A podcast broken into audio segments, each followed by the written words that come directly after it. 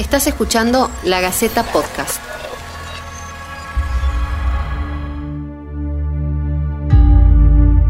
El crimen del padre Juárez. El 14 de julio era un martes como cualquier otro para Oscar Juárez, el párroco de San Martín de Porres. Cenó en la casa de su mano derecha, Norma Velardes, y antes de las 23 retornó a la casa parroquial. Esa fue la última vez que lo vieron con vida. Antonia del Valle Palma, la responsable de la limpieza de la parroquia, como lo hacía tres veces por semana, llegó cerca de las 8. La mujer pensó que el sacerdote estaba durmiendo y decidió no molestarlo. Como la mañana se consumía lentamente, la mujer ingresó al cuarto y encontró el cuerpo del sacerdote.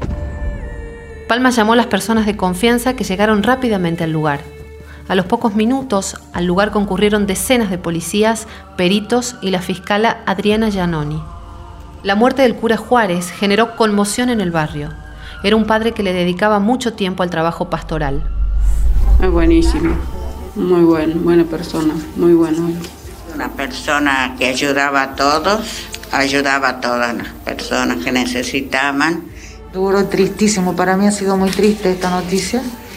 Y bueno, y él para nosotros ha sido un párroco durante mucho tiempo y excelente persona totalmente comprometido con todo lo que es este, ayuda a las familias necesitadas, al hermano que necesitaba, él estaba presente, realmente un excelente sacerdote, un sacerdote para siempre. Personal de la División Homicidios y del equipo científico fiscal, dirigidos por la fiscal Adriana Giannoni, consiguieron un dato a través de las cámaras de seguridad de un particular. Descubrieron que Jorge Leonardo Herrera, hijo de la secretaria de la parroquia, había estacionado su Peugeot 308 en Castro Barros. Otra vez, el barrio se conmocionaba por el movimiento policial. Lo ubicamos a través de, las cámaras de seguridad al hijo de esta señora que era la secretaria de la, de la parroquia en las inmediaciones de la parroquia.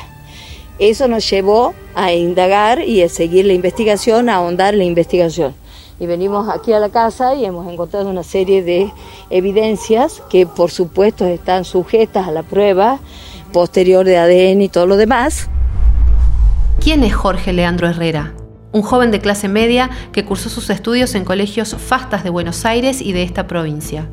Sus estudios universitarios los hizo en una casa de estudios privada y le quedaban dos materias para recibirse de Administración de Empresas Agroindustriales.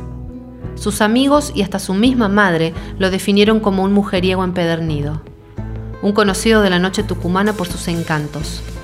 Pero detrás de esa imagen de galán de novelas para adolescentes se escondía otra figura, la de un joven celoso y violento. La hija del legislador Ricardo Bussi lo denunció por violencia de género. No habría sido el único caso.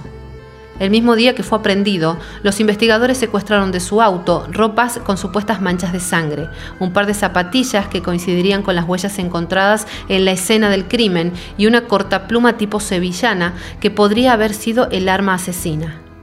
Manuel Herrera, defensor del acusado, cuestionó esos indicios primeras impresiones son las hipótesis, los rumores, porque las hipótesis son rumores que nunca pueden ser descartadas como línea de investigación.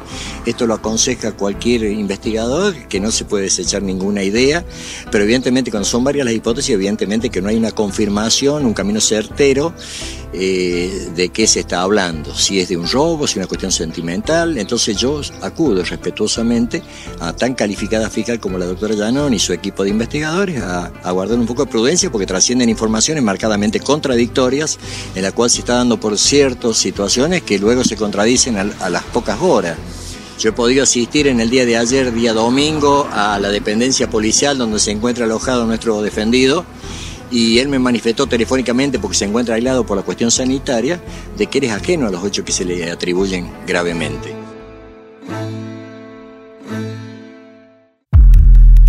Las cuatro preguntas del crimen del padre Juárez. ¿Cuál sería el móvil del crimen?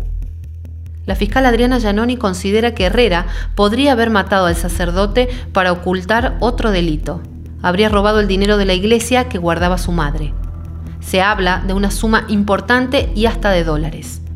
¿Se descartó el crimen pasional? No está descartada totalmente ninguna teoría. En las últimas horas se rumoreó de una posible bisexualidad. El defensor lo desmintió categóricamente. ¿Qué tipo de relación existía entre la madre del acusado con el sacerdote? Hasta el momento de amistad. El padre, que prácticamente todos los días se presentaba en la casa de la mujer, había sido el sostén de ella en un momento difícil de su vida. ¿Declaró el acusado? No, se abstuvo de responder las preguntas de la fiscal Giannoni. Sí dijo que era totalmente ajeno al hecho. La Gaceta Podcast.